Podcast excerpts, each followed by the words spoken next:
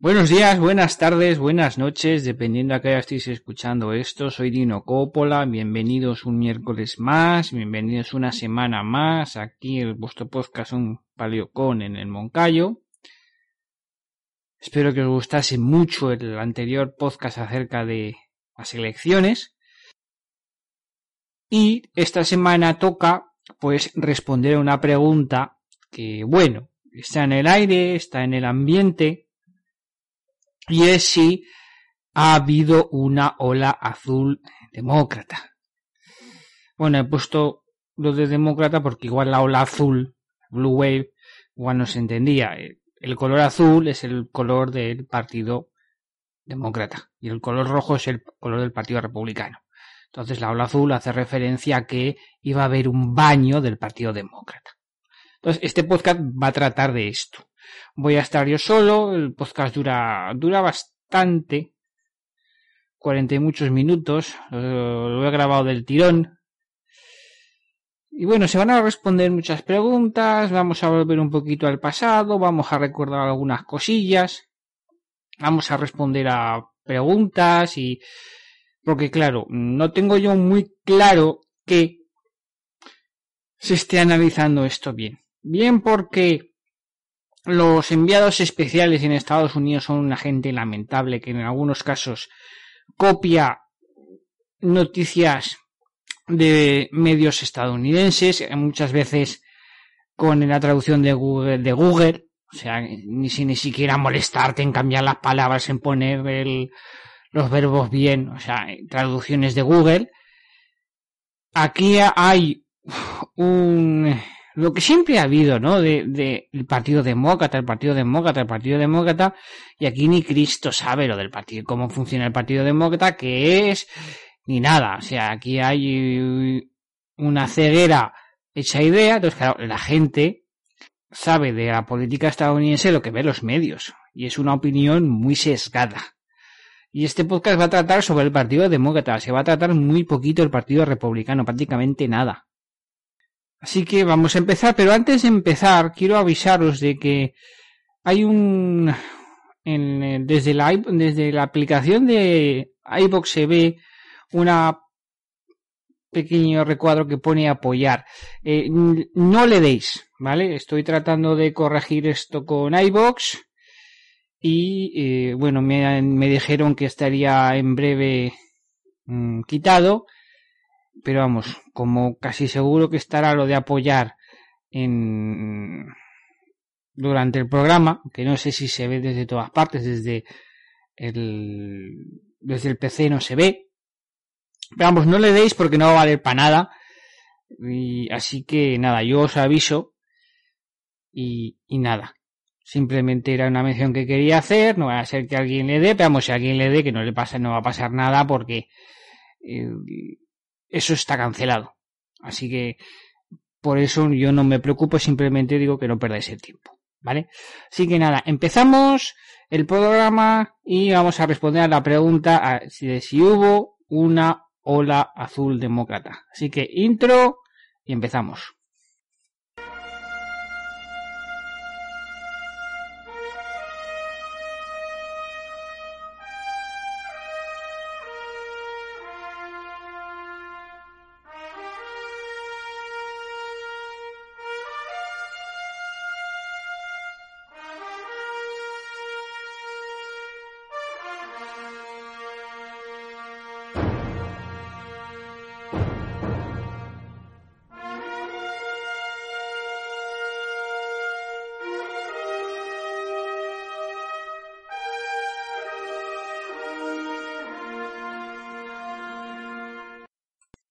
Voy a empezar el programa mm, intentando responder de forma muy rápida a la pregunta que viene en el título del programa, que es si hubo una ola azul demócrata.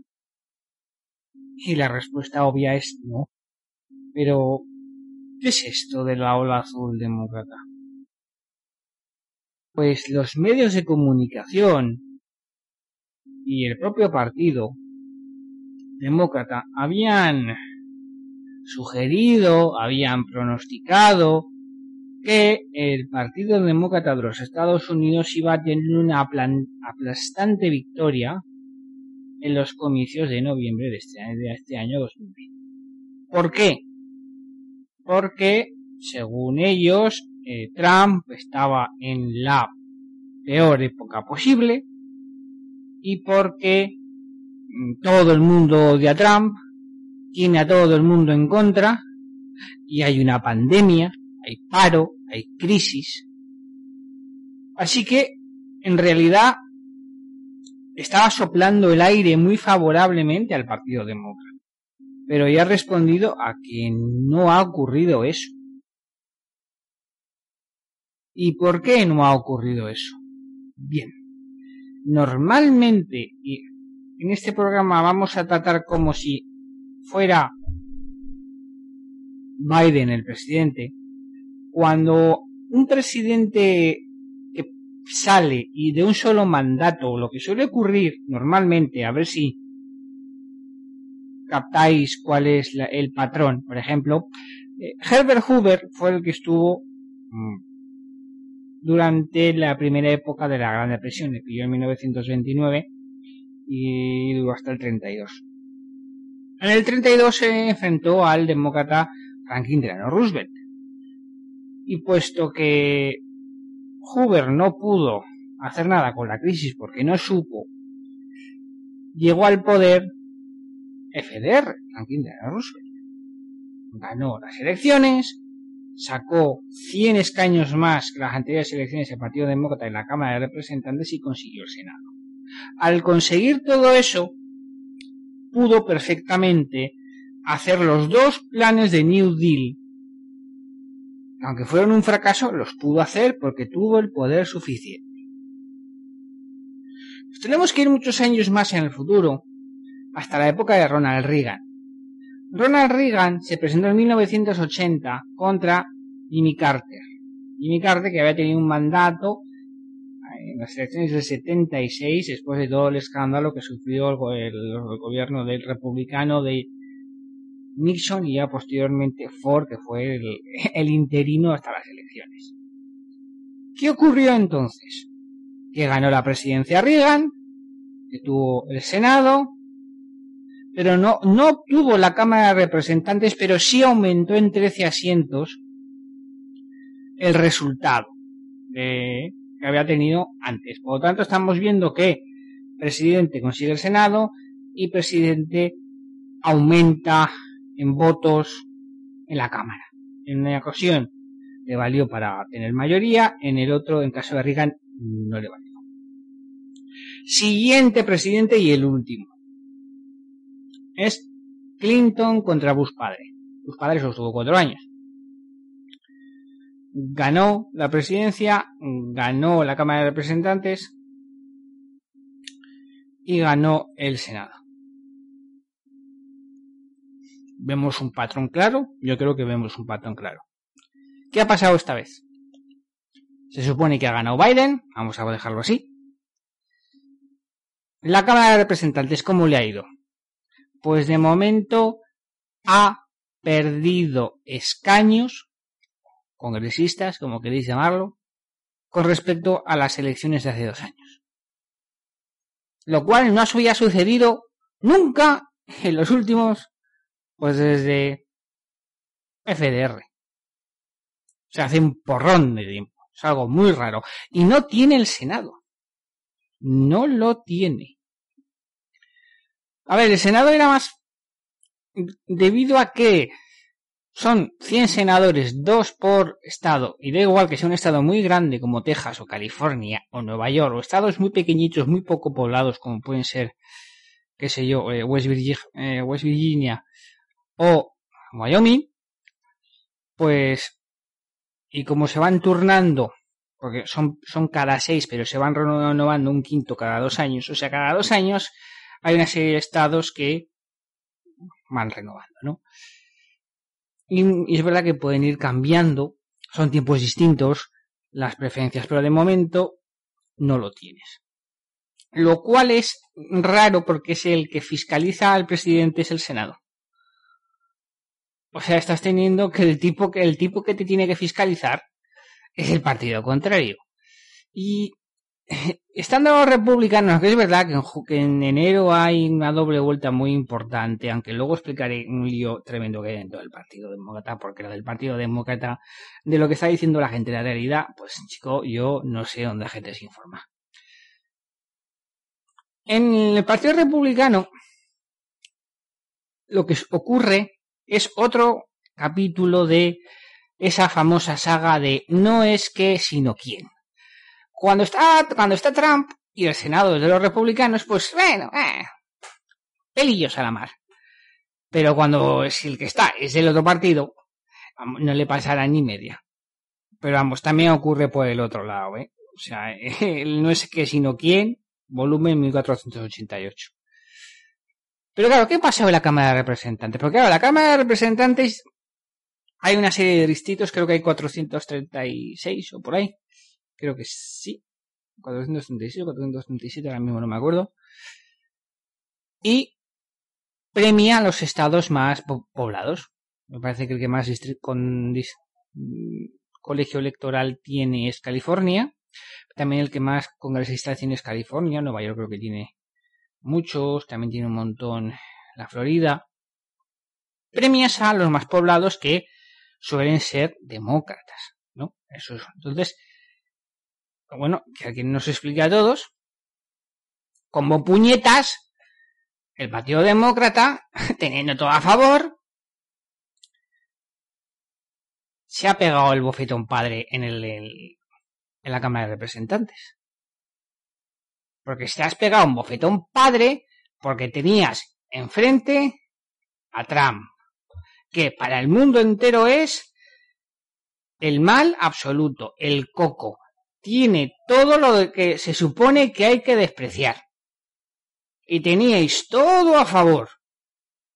Y habéis sacado, habéis perdido congresistas. Contra Trump. Aquí está pasando algo.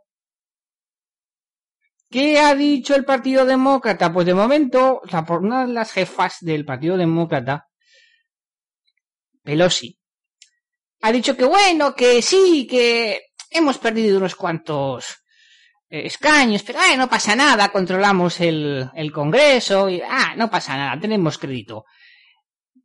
Oiga, no.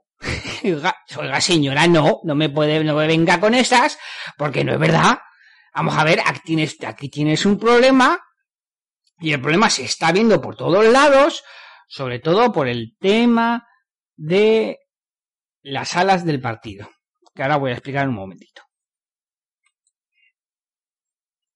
En verdad, hay cuatro ramas ahora mismo dentro del partido.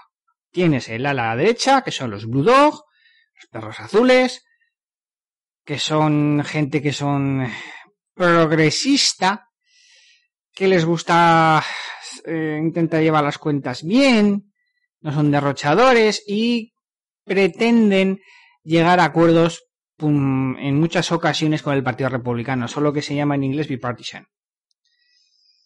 Bueno, intentar llevarse bien y, bueno, en no hacer, no tirar eh, ala por un extremo. Luego tienes el ala izquierda, que es el ala demócrata-socialista, de Ocasio Cortez, de Elizabeth Warren, de Bernie Sanders, de Ilman Omar, lo que viene siendo The Squad, que The Squad en inglés es la banda. No tengo claro si, pues es que en español la banda puede sonar muy mal. Pero bueno, en inglés es The Squad. Y bueno, un montón de gente que es el ala más socialdemócrata, que está directamente vinculada con el Black Lives Matter y con eh, los Antifa. El Partido Demócrata está volviendo a los viejos tiempos. O sea, antes teníamos encapuchados que no eran el Partido Demócrata, pero hacían las perrerías que quería el Partido Demócrata, ya tienes unos señores de negro que hacen las perrerías que quiere el Partido Demócrata. Al final la cabra tira al monte, supongo. ¿Y cuánto le gusta a esta gente, los hombres encapuchados, por el amor de Dios? Les encanta. Entonces, falta una parte, que es la parte del centro. El sector central del Partido Demócrata, que es, como yo les llamo, los tontos que creen que pueden cabalgar al tigre, que es la parte más grande. ¿Y por qué tienen un problema? Pues tienen un problema porque la gente, el patrón de voto es, no es exactamente este, pero el patrón es que en lugares donde hay muchos demócratas, y en donde la proporción de demócratas de, contra republicanos es muy grande, como por ejemplo me parece que en el Bronx, que es donde sale Ocasio Cortez, es de 6 a 1, pues allí las, los populistas socialdemócratas, los socialistas, el ala más radical del partido, pues tiene un gran, eh, una gran acogida. Pero en otros lugares, y no me voy a salir del estado de Nueva York, para poner el ejemplo como es Long Island, allí les ha entrado miedo por el discurso de Ocasio Cortez y ese distrito se lo han quedado los republicanos. Y en el estado de Nueva York han perdido tres asientos que antes no tenían en el estado de Nueva York. Por supuesto, el jefe del partido en el estado de Nueva York, que el estado de Nueva York es muy grande, parece que el estado de Nueva York tiene como 600.000 kilómetros cuadrados. O sea, el estado de Nueva York es más grande que España. Lo que pasa es que la gente igual mm, tiene más eh, metido la cabeza lo que es la ciudad de Nueva York. Bueno, que sepáis que es muy, muy, muy grande. Claro, eh, han tenido un varapalo porque se han gastado un dinero, se han gastado muchísimo dinero en estas elecciones, llevan gastándose un porrón de millones, eh, mucho más dinero que el Partido Republicano en las elecciones y se la están pegando en bastantes sitios.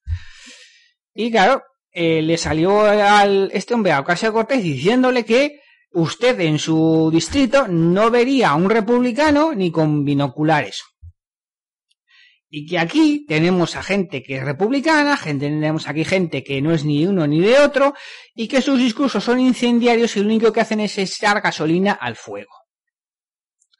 Eso salió del jefazo del Partido Demócrata del Estado de Nueva York. Ojito. Luego, por supuesto, ha habido una serie de personas que han perdido personas que eran, mm, digamos, del sector centro del partido, alguno de los Blue Dogs también, aunque era un Blue Dog que se ha pasado ya al Partido Republicano porque estaba harto de lo que estaba viendo, pero es, era la minoría, pues claro, le han echado la culpa a Ocasio Cortez. Entonces, claro, eh, Ocasio Cortez, pues Mm, que se ha equivocado mucho. Porque Ocasio Cortez se ha metido en... Quien no sepa quién es Ocasio Cortez, ¿veis la foto del programa que veis una chica, una, señorita mirándole una mirada asesina a un hombre blanco? Pues muy bien, la tipa detrás que va de blanca, de blanco, perdón, esa es Ocasio Cortez. Luego ya os explicaré quién es el tipo al que le están echando la mirada asesina porque también tiene tela. Pues Ocasio Cortez que es una... No, es Ada Colau, pero digamos que es algo así. Una tipa que ha llegado ahí, que es muy populista, que es más muy demagoga y que eh, eh, eh, es, un, es hueca. O sea, es una personalidad hueca. Es...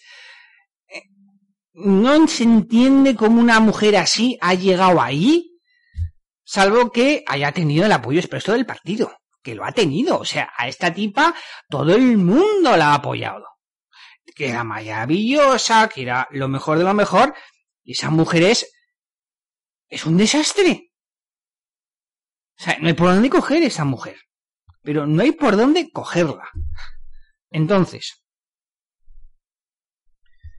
la cosa está muy, muy, muy preocupante porque han perdido muchos asientos. Por ejemplo, en California han perdido. O sea, en California han perdido dos asientos en la Cámara. Es verdad que uno era el condado de Orange, que para el que no lo sepa, si alguna vez vais a Los Ángeles de, turismo, id si podéis al condado de Orange. ¿Por qué? Porque eso es pastalandia. O sea, ahí es donde está la pasta de verdad. No me vayáis a Copto ni a barrios multiculturales y, y os, yo que sé, a Santa Mónica, al condado de Orange, a esos sitios, ¿vale? Y luego ha perdido otro condado más al sur. Y están pasando cosas muy raras dentro de esto porque lo que ha pasado rompe el esquema tradicional de quién vota uno quién vota otro. Porque, por ejemplo, sur de Texas, frontera con México, donde más mexicanos hay, donde más hispanos hay. Bien, ¿no? Los hispanos se supone que votan demócrata masivamente. Pues mira, en los estados más fronterizos de, de Texas, los demócratas han ganado, pero por muy poquito. Es raro. Bueno, no es raro si os cuento que, a pesar de que los blancos parece ser que en Texas han apoyado bastante a los demócratas, los, hispanos de las grandes urbes han apoyado al Partido Republicano. Los hispanos de Texas han apoyado más al Partido Republicano. Lo cual es para pensar qué puñetas se está pasando aquí.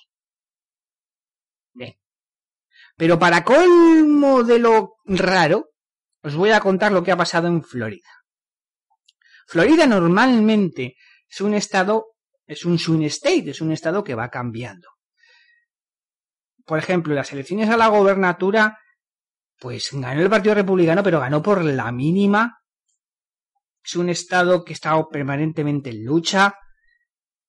Y esta vez se han pegado un bofetón los demócratas. O sea, se han pegado un bofetón. Yo lo, yo lo he tuiteado.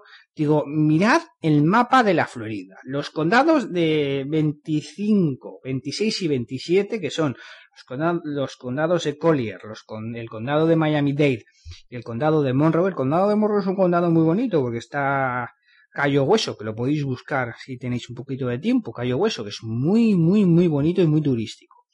Sea, es la península de Florida, el sur. Donde está Miami, donde está Miami Beach, donde están todas esas islitas que se ven en el mapa y el otro lado. Esa zona que es, oye, esa zona es muy hispana, o sea, la, mayoría de los hispanos se concentran en esa zona, sí, ciertamente.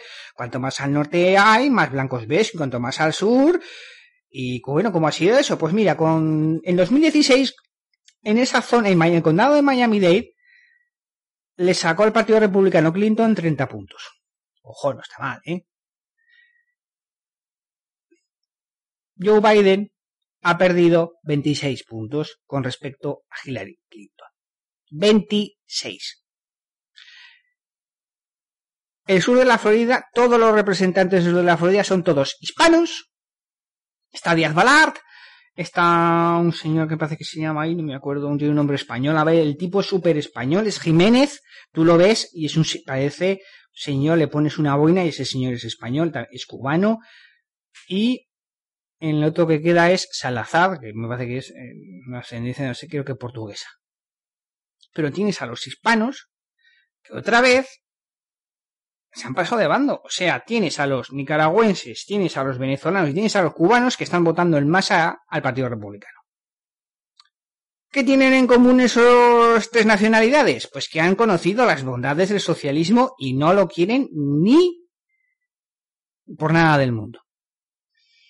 Es verdad que mexicanos, que dominicanos, que puertorriqueños ya la cosa cambia, pero claro, en Florida hay lo que hay y ahí no va, ahí, pues mira, los hispanos entre que los ha señalado, que ahora tienen, comparten el complejo de culpabilidad por su supuesto mm, que parece ser que por ser hispano eh, reciben un trato mejor, ¿no? Que otras razas. ¿Habrá algún hispano en la Florida que esté allí trabajando más horas que un reloj que me diga que, le digan que dónde está eso? Pues sí es lo que se, mm, se vende, ¿no? O sea, como los hispanos desde el tiempo que llevan en Estados Unidos han prosperado más que otras comunidades, que llevan ahí mucho tiempo, sabéis que a, qué comunidad me refiero, ¿verdad? No, no, no es la India. Es otra comunidad. Pues esa comunidad, pues parece que, bueno, que se está empezando a señalar y, bueno, cosas que pasan. Y, claro, aquí lo que está pasando es que si en 2016 tú veías que los han ganado los han ganado los republicanos porque eh, los boomer cincuentones mmm, han votado en masa y que esto era su fin porque las minorías iban a catapultar al Partido Demócrata a la victoria, pues tú has cogido un martillo neumático y te has cargado eso. Hay quien diría que bueno, que algo, eh, esto es obra de la derecha, del Partido Republicano, de la Fox. Y os digo que no. Esto han sido, esto han sido los demócratas y sus políticas, ellos solitos. Yo vengo diciendo hace mucho tiempo que no hacía falta esto, que lo has hecho tú solito. O sea que, que uno de cada tres homosexuales se haya pasado al Partido Republicano, que los que ya ya que haya negros que digan que votan al Partido Republicano ya es normal incluso ya hasta se les persigue y todo cuando hasta hace dos días no lo era había un, todo era para los demócratas el tema de los hispanos ya se ha disparado la mitad de los católicos ha huido del Partido Demócrata o sea no hay una sola minoría el tema de las mujeres ya las mujeres el 56% ya votan a los republicanos o sea has perdido todas las minorías en tanto por ciento con respecto a 2016. Las has perdido todas. Y se te ha roto el discurso. Que ese es parte del problema, que se te ha roto el discurso, porque yo estoy viendo a todo el mundo con el discurso anticuado de los blancos y los boomers. Que antes sí, no es, no es discutible. Eso era verdad. El, partido blanco protestante era el partido demócrata, el partido de los trabajadores, el partido de los eh, de las minorías étnicas, eh, de, los homosexuales y de las mujeres era el partido demócrata. Lo era. Es cierto, lo era. Pero ya no lo es. no, es que eh, es que tú te vas a musulmanes y puñetas hasta los musulmanes ha ganado el partido republicano votos. No, es que yo me, yo me he ido a mirar, digo, a ver, digo, no puede ser. A ver, ¿me estás diciendo que solo ha perdido voto entre varones blancos? No es normal lo que ha pasado. O sea, no está siendo normal, la gente no lo está digiriendo porque no quieren verlo, están con su con las con las visera esta de los burros, que solo o de los caballos, que solo ven hacia adelante y no ves el contexto. Y es un problema para el Partido Demócrata. Porque te estabas enfrentando a Trump. Y estoy siendo muy pesado con lo de Trump porque se supone que es Trump. O sea, el tipo del que se ríe todo el mundo. E, el payaso. El tipo al que puedes agatizar todo lo que quieras y más y sentirte muy bien siendo superior moralmente. Lo tenías ahí. Y la has cagado. Te has equivocado sabiendo que los americanos, por norma, tienden a compensar. Es decir, no les gusta dar el poder a, a un partido durante demasiado tiempo. Y parece ser que, ante la polarización de la sociedad, ante la acción y reacción, parece que lo que va a haber aquí, durante un tiempo que ya veremos, ya veremos cómo va, es de dividir el poder. Nadie va a tener el poder de las cámaras, lo cual debería dar de estabilidad política. Y digo debería porque el problema está en las calles.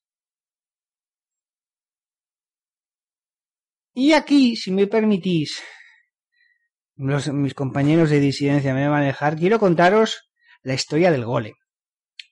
Que es una historia que yo creo que son estas historias que se veían de estudiar en, clase, ¿no? Yo que soy partidario de dar eh, historia de religiones y dar religiones en, en el colegio, porque hay algunas partes, ¿no? Aunque es verdad que se algunas cosas se podían estudiar en filosofía, en, porque vamos a ver, filósofos con una clara proyección eh, cristiana, judía, incluso musulmana o budista o de cualquier otra religión, pues hay mucho pensador, muchísimo, en muchos siglos, que, bueno, que habría que mirar, ¿no? Y, la historia del golem es una de esas cosas que habría que enseñar, ¿no?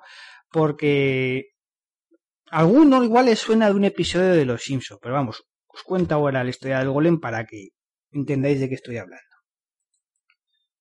Pues es una fábula judía, que va más o menos así. Pues resulta que había un pueblo judío que era, estaba siendo atacado por gentiles.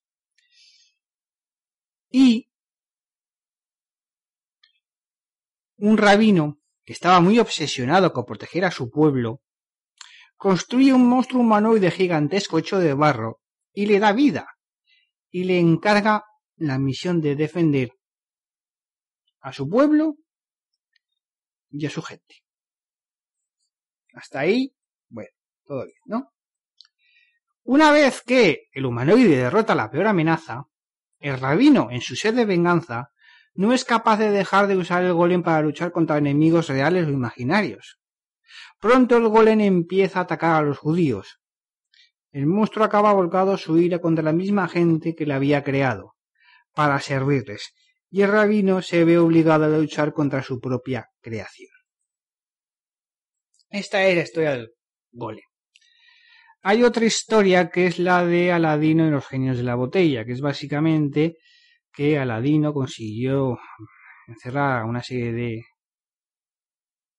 genios en la botella a través de un sello de plomo mágico y hubo alguien que intentó sacar los genios de la botella y volverlos a meter porque bueno, si Aladino pudo yo también y no pudo volver a meter a los genios dentro de la botella. Estas historias lo que te cuentan es que Mm, cuidado con lo que se crea. Que muchas veces el control es una ilusión, es una ilusión y que la teoría del caos va a entrar en juego. En esta época siempre os estoy hablando de la teoría del caos porque eh, hay que tenerla siempre muy en cuenta, ¿no? Y bueno, ¿qué golem ha creado el Partido Demócrata? Que les está causando tantos problemas. Pues bueno, ha creado dos, el BLM y los Antifa. ¿Por qué? Porque no está tan claro que se los puedan parar. A ver, una sensación que yo he tenido, y digo sensación, y no es un sueño, no es un eh, que yo quiera, este, que el Partido Demócrata, una vez que ha llegado al poder, estamos tratando siempre de la base de que es Biden el ganador, quiere enfriar los ánimos y quiere, mm, pues bueno, Golem, vete para casa, que ya está el trabajo hecho, que ya no hace falta calentar las calles. El problema principal es que no se está pudiendo parar. Que el Golem ha cogido camino, ha cogido vida propia y ahora sí ya que no vas a poder. Y claro, eso tiene una reacción, ¿no? Porque tú tienes a los antifa, que en Europa estamos muy encantados con ellos, nos gusta mucho, ¿verdad? Eh, no tenemos ni una sola, mm, en España no, en Francia sí, eh, que ataque un poco, que compense un poco el tema de los antifa. Aquí los preferimos en el gobierno, ¿verdad? Porque somos la vergüenza del mundo blanco. Y no se sabe si se pueden parar. El caso del BLM tampoco. Entonces, si por alguna extraña situación el Partido Demócrata quisiera enfriar los ánimos, o enfriar la situación, o vamos a mm, bueno, ya no hace falta calentar las calles, que estamos gobernando, ¿no? Pues eso se vería con algún tipo de señalamiento que ya lo hubo en su día, con, por ejemplo, con el BLM. El BLM hubo una época en la que era junio, julio de este año, estaba por todas partes, era movimiento guay, era movimiento molón, era movimiento contra los fachas. Y uno de los líderes del BLM, que no debería sorprender quien conozca el BLM, hizo un comentario antisemita, creo que era el líder del BLM de Londres. Bastante antisemita y cargándose mucho, eh, las tintas contra el Estado de Israel no gustó nada y ya se les cortó el grifo. Si de repente se empieza a ver que críticas a estos movimientos, lo que tienes que tener claro desde, ahora es que los de arriba han dicho que hay que cortar. Otra cosa es que lo consigan, que eso ya es más complicado. Pero claro, Estamos hablando de la. Porque al final, hablar del BLM y hablar de los antifas, hablar de la izquierda del Partido Demócrata. El liderazgo de la izquierda del Partido Demócrata es que yo creo que en el fondo se fían muy poco de los otros dos sectores. Claro, aquí la gente no es que tenga, no, tiene memoria, pero Bernie Sanders se presentó en 2016 contra Clinton. Y no es que a Sanders le robaran las elecciones. No es verdad. Lo que pasa es que se usaron los superdelegados. A ver, los superdelegados estaban diseñados para que salga quien tiene que salir. Porque el lema del Partido Demócrata no es We the People, que dice la Constitución de los Estados Unidos, es We the Party, nosotros el partido. Entonces, se cabreó muchísimo Sanders, con razón, ¿vale? O sea, yo aquí le voy a dar toda la razón del mundo en este caso a Sanders, porque es que se la jugaron y ya cambiaron el sistema de los superdelegados. Y luego se volvió a presentar otra vez. Y cuando se volvió a presentar otra vez, yo dije, chico, o eres masoca o eres un pardillo. Porque es que no te van a dejar que no te van a dejar. Y mm, empezaron a salir cosas turbias de, de Sanders con muy poco éxito, pero claro, los que lo sacaban eran los rivales de Sanders. ¿Sabes eso que se suele contar de que los adversarios son los del otro partido y tus enemigos están en tu propio partido? Pues en este caso es una gran realidad. Y ya para mm, lo que viene siendo marzo Quedaban cuatro candidatos. Quedaba Buttigieg, quedaba Joe Biden, quedaba Elizabeth Warren y quedaba Bernie Sanders. Buttigieg, el candidato este joven, homosexual, del medio, del medio oeste, pues digamos que se fue muy, muy, muy rápido. Y siempre me da la sensación de que le habían presionado para que lo dejara y dejara el vía libre a Biden. Pero claro, en marzo de repente se fue Sanders. Y a mí, yo, dice, bueno, estarías contento. No, no, yo me cabré de esto. Digo, pero, pero, chico, pero, ¿qué me haces? Pero eres un vendido, Sanders, tú antes molabas, pero ¿qué es esto de que te vayas a las primeras de cambio? Hombre, no me fastidies, ¿no? Esto es como cuando, como cuando AMLO se puso de acuerdo con Trump, hasta me molesté yo. Digo, pero tío, no seas tan vendido. Que, que, a mí, a mis cosas me molestan. Digo, ten un poco más de, de, de testosterona. Y luego pensé, digo, a ver, a este le han convencido, ¿qué, le, ¿qué le han dado? ¿Qué le han dado a este tío para que lo deje? Pues parece ser que en agosto se presentó cuál era el programa del partido y el programa del partido era bastante el programa de Sanders. Eh, gracioso es que durante toda la campaña no habló del programa. Joe Biden. O sea que tenías el programa de Joe Biden, perdón, la cara de Joe Biden y el programa de Sanders, en parte y aún no he hablado nada del programa. ¿Por qué será? Y con ese programa es el con el que se han pegado la leche. Porque, por ejemplo, aparte de eh, los votos, muchos estados tienen proposiciones, ¿verdad? Y, y referéndums de cosas, ¿no? Que propone. Por ejemplo, Illinois, feudo demócrata. La, la parte del IRPF que pertenece al estado de Illinois era de una especie de impuesto plano. Es decir, se aplica el mismo tanto por ciento, da igual que ganes mil que un millón. Obviamente el del millón va a pagar más dinero que el Se propuso que eso fuese, pues como en otros estados de la Unión, que fuese progresivo. No salió. Deja de ser curioso esto. En el caso de la Florida sí que ganaron una, que es el salario mínimo de eh, pasarlo a 15 dólares la hora. Que pasa también como en el estado de Nueva York. A ver, en Estados Unidos los salarios o son por hora o son anuales. No existe el salario mensual, sobre todo porque allí muchas veces cobran por semanas. Ya se puso un salario mínimo a nivel estatal en el estado de Nueva York, lo subieron a 15 dólares, esto sucedió, me parece que en enero, antes de todo el lío. ¿Y qué ocurrió?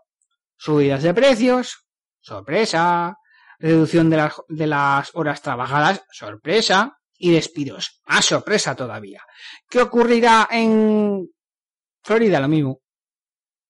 Yo tengo un amigo que estuvo en Florida porque se le casaba una prima que vive en Chicago. Y bueno, me contó que quería ir y tenía un problema porque no le llegaba para ir a, Miami. Al final se quedó en Orlando. Y de Orlando, bueno, lo fueron a buscar. Dice, ah, solo son 1600 kilómetros. Digo, ay, cómo se nota que vives en América. Son solo 1600 kilómetros, la madre que los parió. Total, que los, los llevó. Entonces, hubo dos cosas que le molestaron mucho. El primero es el calor. porque era agosto, se la jugó mucho, dado que la temporada de huracanes en el Atlántico empieza en mayo y acaba en noviembre. Y lo que le fastidió son las propinas. Que ahí se pagan propinas por todo, pero propinas de 100 dólares, ¿eh? No te creas tú que son propinas de 5 euros. No, no, la gordas. Entonces también se verán mermadas las propinas aquellos que tengan trabajos por horas que cobran propinas, que no lo hacen todos. Algunos sí, otros no. Pero bueno, aparte de esto, que fue lo único que han ganado y tiene sus complicaciones porque siempre pasa lo mismo. También se la han pegado en California. Pues que en California el, el, el bofetón que les han dado a, los, a, la, izquierda del partido es para que le dé la vuelta, para que haga un 180 grados. ¿Por qué?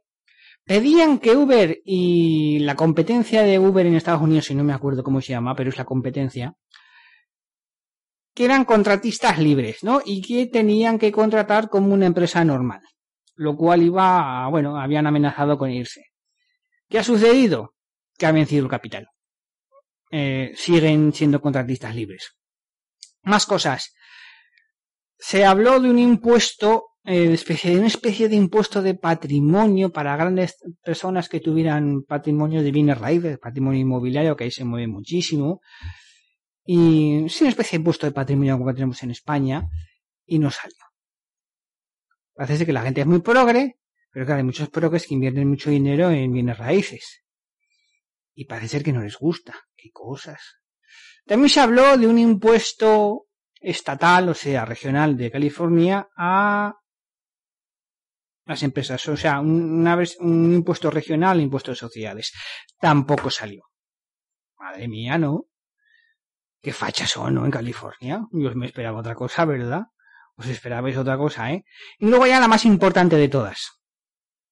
Antes de, antes de comentaros este último referéndum que se que han perdido, creo que es claro que los blancos no son mayoría en California, eso lo sabéis, ¿no? Pues si no sabéis, ya lo sabéis.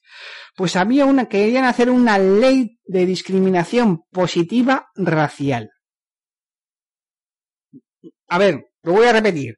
Ley de discriminación positiva racial. Ha salido que no. La gente de California no quiere una ley de discriminación positiva racial. Parece ser que la gente en California tiene más cabeza de lo que los queremos creer. Y esto que ha salido ya pone más en manifiesto, porque hay una fundación que parece que se llama Judicial Watch, que dice que al menos dos millones de votos que se cuentan en el estado de California son votos falsos. O sea, es decir, que el Partido Demócrata tiene dos millones de votos menos reales de lo, que de lo que tiene en la versión oficial. O sea que California en realidad es mucho menos progre de lo que queremos creer. Lo que pasa es que llevan muchos años robando las elecciones. Los demócratas. Que son la historia de Estados Unidos, el Partido Demócrata tiene unas cuantas. Tiene la de 1876, que le intentó robar las elecciones, no, se la robó a, Rutherford B. Hayes que acabó con el compromiso de 1877, que lo podéis buscar para que veáis que no me estoy inventando las cosas. Tuvo la más, la más famosa, debería ser la más famosa, la gente no lo sabe, es que John Fitzgerald Kennedy, ese que gusta tanto a la gente, robó las elecciones, eso él lo confesó él mismo, gracias a la mafia en Chicago, dado que pudieron conseguir el estado de Illinois que le hizo darle la victoria frente a Richard Nixon por el margen más, corto de la historia. Tenía que haber gobernado Nixon en el 60, no JFK. Luego, aún no explicará por qué le pasó lo que le pasó. Si sabéis sumar, ahí hay la respuesta. En el año 2000 pasó lo mismo, eh, algo contra, contra Bush. Tuvieron que a los criminales porque en Florida habían pasado cosas raras. Siempre son los demócratas. De ahora estamos tan en el aire. Así que chicos, mmm, la situación del Partido Demócrata no es buena. Tienen un problema serio con el ala izquierda. Luego tienen un problema serio porque el ala centrista está llena de dinosaurios viejos, corruptos, que no han hecho nada más que forrarse en política. que se han creído que podían hacer lo que les diera la gana, cuando les quiera la gana y como les diera la gana, que no les iba a pasar nada, y les ha pasado. Pero la gente, por ese mecanismo que tiene, se fija en Trump y se fija en Biden y no se fija en el resto. Y dicen que tienen miedo después de lo que ha pasado en Washington DC, con los Proud Boys, que el 40% de los Proud Boys son minorías étnicas. De hecho, el jefe de los Proud Boys es cubano. Creo que se apellida Torrio o Turrio. De verdad que es Torrio, como el mafioso. Y el tipo es hispano, es cubano. Así que mm, tenéis un problema serio. La gente no está viendo lo que está ocurriendo y Simón me preguntaba el otro día, oye, eh, ¿cómo está esto? No lo voy, no lo acabo de ver bien. Yo se lo digo a él, ya se lo dije a él. No, tú tranquilo. Esto no va a acabar bien. Sea, puedes estar tranquilo sabiendo que esto no va a acabar bien. No va a acabar bien porque el golem hace mucho tiempo que está desatado.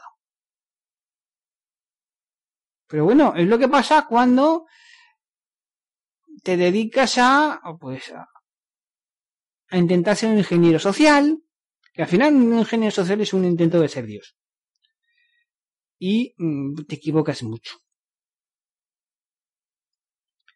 Y la cosa, pues bueno, ya veremos qué pasa, ya veremos mmm, si... ¿Qué hace el Partido Demócrata? Es decir, porque claro, el Partido Demócrata podría buscarse un chivo expiatorio dentro del partido. y cepillárselo, aunque fuera injusto. Podría, bueno, intentar eh, echar a la parte más radical del partido y buscarse una a la izquierda menos radical. Francamente creo que les iría mejor. Pero es que el ala radical es muy radical. Es tan radical el ala que mm, se han metido con un senador que es el senador Joe Manchin. El senador Joe Manchin es el senador que veis arriba, donde está Ocasio Cortés, está mirándole a un señor. Ese senador es un senador demócrata por Virginia Occidental, que renovó el cargo en 2018. Esto quiere decir que 2018 y 6 es 2024, es decir, que lo vais a tener en toda la legislatura, que es un senador del ala derecha del partido.